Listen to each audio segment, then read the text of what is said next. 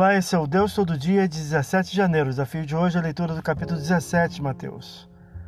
Após o ensino contra a doutrina farisaica, a confissão de Pedro e a proclamação sobre o preço do discipulado, Mateus registra um evento sobrenatural, testemunhado por Pedro, Tiago e João, versículo 1, a chamada transfiguração, dos versículo 1 a 9.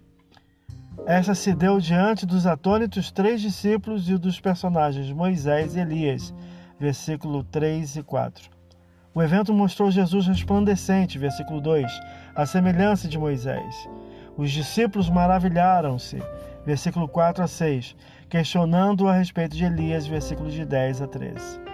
Após o evento, liberta um jovem, versículos 14 a 21, e paga miraculosamente o tributo, versículo 24 a 27.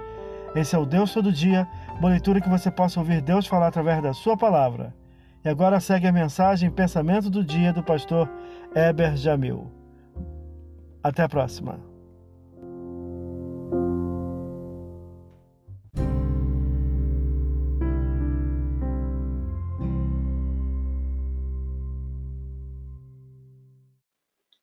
Pensamento do dia. Prestar culto é diferente de assistir culto. Sejamos prestadores de culto a Deus. Tenha como foco agradar a Deus e não ser agradado. Paulo aos Colossenses combateu o culto a si mesmo. Longe de nós fazermos assim. Pastor Eber Jamil, que Deus o abençoe.